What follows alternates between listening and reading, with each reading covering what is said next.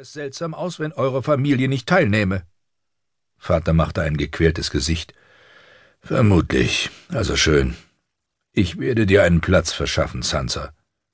Er sah Arya. Euch beiden. Ich mache mir nichts aus dem blöden Turnier, sagte Arya. Sie wusste, Prinz Joffrey würde dort sein, und sie hasste Prinz Joffrey. Sansa hob den Kopf. Es wird ein prächtiges Ereignis. Da bist du kaum erwünscht. Zorn blitzte über Vaters Miene. Genug, Sansa. Noch mehr davon und ich ändere meine Meinung. Ich bin diesen endlosen Krieg, den ihr beiden führt, leid. Ihr seid Schwestern. Und ich erwarte, dass ihr euch wie Schwestern aufführt. Habt ihr das verstanden? Sansa biss sich auf die Lippe und nickte. Arya senkte den Blick und starrte trübsinnig auf ihren Teller. Sie spürte die Tränen, die in ihren Augen brannten. Wütend rieb sie diese fort, entschlossen, nicht zu weinen. Nur das Klappern von Messern und Gabeln war zu hören. Entschuldigt mich, verkündete ihr Vater am Tisch. Ich habe heute nur wenig Appetit. Er verließ den Saal. Nachdem er fort war, tuschelte Sansa aufgeregt mit Jane Poole. Unten am Tisch lachte Jory über einen Scherz, und Hallen fing von Pferden an. Euer Streitross nun, es mag nicht das Beste für das Turnier sein, nicht wieder dasselbe, oh nein, ganz und gar nicht dasselbe. Die Männer hatten das alles schon gehört.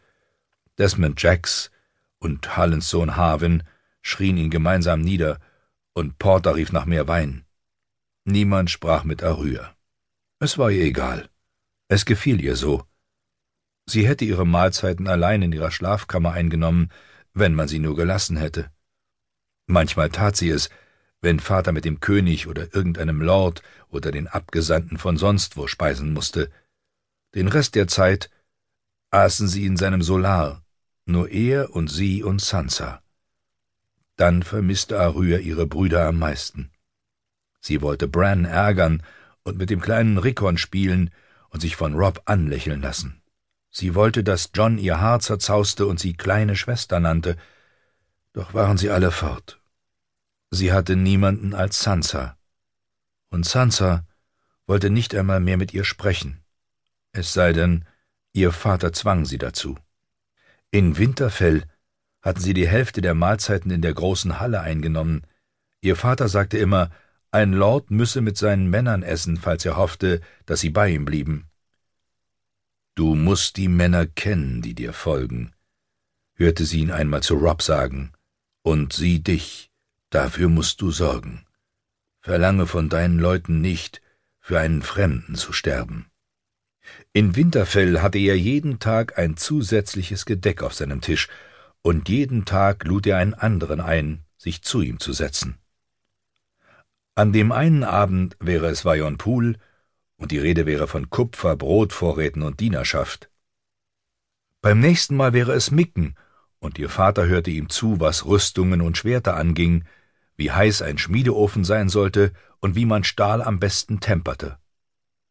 Am nächsten Tag mochte es Hallen mit seinem endlosen Gerede von Pferden sein, oder Septon Shale aus der Bibliothek, oder Jory, oder Sir Roderick, oder sogar Old Nan mit ihren Geschichten. Arya hatte nichts mehr geliebt, als am Tisch ihres Vaters zu sitzen und ihnen allen zuzuhören. Auch hatte sie es geliebt, den Männern auf den Bänken zu lauschen, fahrenden Rittern zäh wie Leder, höflichen Rittern und Kühnen, jungen Knappen, ergrauten alten Recken. Sie warf Schneebälle nach ihnen und half Pasteten aus der Küche zu stehlen, deren Frauen gaben ihr Kuchen, und sie erfand Namen für ihre Säuglinge und spielte Monster und Maid und such den Schatz und komm auf mein Schloss mit deren Kindern. Fat Tom nannte sie oft Arya im Wege, denn er sagte, im Wege stehe sie stets. Es gefiel ihr weitaus besser als Arya Pferdegesicht. Nur war das Winterfell eine andere Welt, und jetzt hatte sich alles verändert. Heute aßen sie seit ihrer Ankunft in King's Landing zum ersten Mal mit den Männern. Arya hasste es. Sie hasste den Klang ihrer Stimmen, die Geschichten, die sie erzählten. Sie waren ihre Freunde gewesen. Sie hatte sich bei ihnen sicher gefühlt, doch das war alles nur Lüge gewesen. Sie hatten zugelassen, Dass die Königin Lady tötete, das war schlimm genug. Doch dann hatte der Bluthund Myka gefunden. Jane Poole hatte Aruya erzählt, man habe ihn in so viele Teile gehackt, dass er dem Schlachter in einem Sack gebracht wurde, und anfangs hatte der arme Mann geglaubt, es sei ein geschlachtetes Schwein gewesen. Und niemand hatte etwas gesagt oder eine Klinge gezogen oder irgendwas, weder Harwin, der immer so kühn daherredete, noch Alyn, aus dem ein Ritter werden sollte, oder Jory, der Hauptmann der Garde war, nicht einmal ihr Vater. Er war mein Freund, flüsterte Arüa ihrem Teller zu, ganz leise, damit niemand sie hörte. Unangetastet lag ihr Rippenspeer da, inzwischen kalt, und eine dünne Fettschicht sammelte sich darunter auf dem Teller. Arüa betrachtete das Essen und ihr wurde übel. Sie begann sich zu erheben. Was glaubst du, wohin du gehst, junge Dame? fragte Septa Mordane. Ich habe keinen Hunger. Arüa hatte große Mühe, sich der höfischen Umgangsform zu erinnern. Dürfte ich mich bitte entschuldigen? Rezitierte sie steif. Das darfst du nicht, sagte die Septa. Du hast dein Essen kaum angerührt, du setzt dich hin und isst deinen Teller leer. Esst es selbst. Bevor noch irgendwer sie aufhalten konnte, stürmte Arüa zur Tür, während die Männer lachten und Septa Mordane ihr laut etwas nachrief. Fat Tom war auf seinem Posten und bewachte die Tür zum Turm der Hand. Er wunderte sich, als Arüa ihm entgegenstürmte und er die Septa rufen hörte. Moment mal, meine Kleine, wollte er sagen und griff nach ihr, doch schob sich Arüa an ihm vorbei und rannte die Wendeltreppe des Turmes hinauf, wobei ihre Füße auf dem Steinboden klapperten, während Fat Tom hinter ihr keuchte und schnaufte. Ihre Schlafkammer war der einzige Ort, den Arüa in ganz King's Landing mochte, und am besten gefiel ihr daran die Tür, ein massiver Brocken dunkler Eiche mit schwarzen, eisernen Beschlägen. Wenn sie diese Tür zuknallte und den schweren Riegel vorschob, konnte niemand in ihr Zimmer kommen.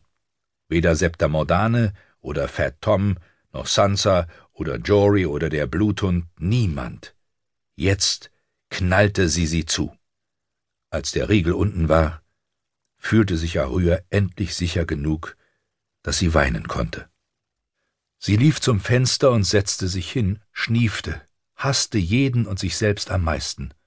Es war alles ihre Schuld, alles Schlechte, was geschehen war. Sansa sagte es und Jane auch. Fett Tom klopfte an ihre Tür. Arüa, Mädchen, was ist los? rief er. Bist du da drin? Nein, rief sie. Das Klopfen verstummte. Einen Augenblick später hörte sie ihn gehen. Fat Tom war stets leicht zu narren. Arüa trat an die Truhe am Fußende ihres Bettes. Sie kniete nieder, klappte den Deckel auf und begann, ihre Kleider mit beiden Händen herauszuwühlen, nahm beide Hände voller Seide und Satin und Samt und Wolle und warf alles auf den Boden. Dort, am Boden der Truhe, hatte sie es versteckt.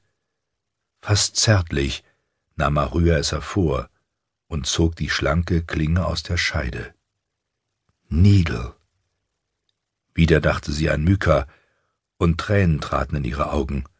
Ihre Schuld, ihre Schuld, ihre Schuld. Wenn sie ihn nie gebeten hätte, Schwert mit ihr zu spielen.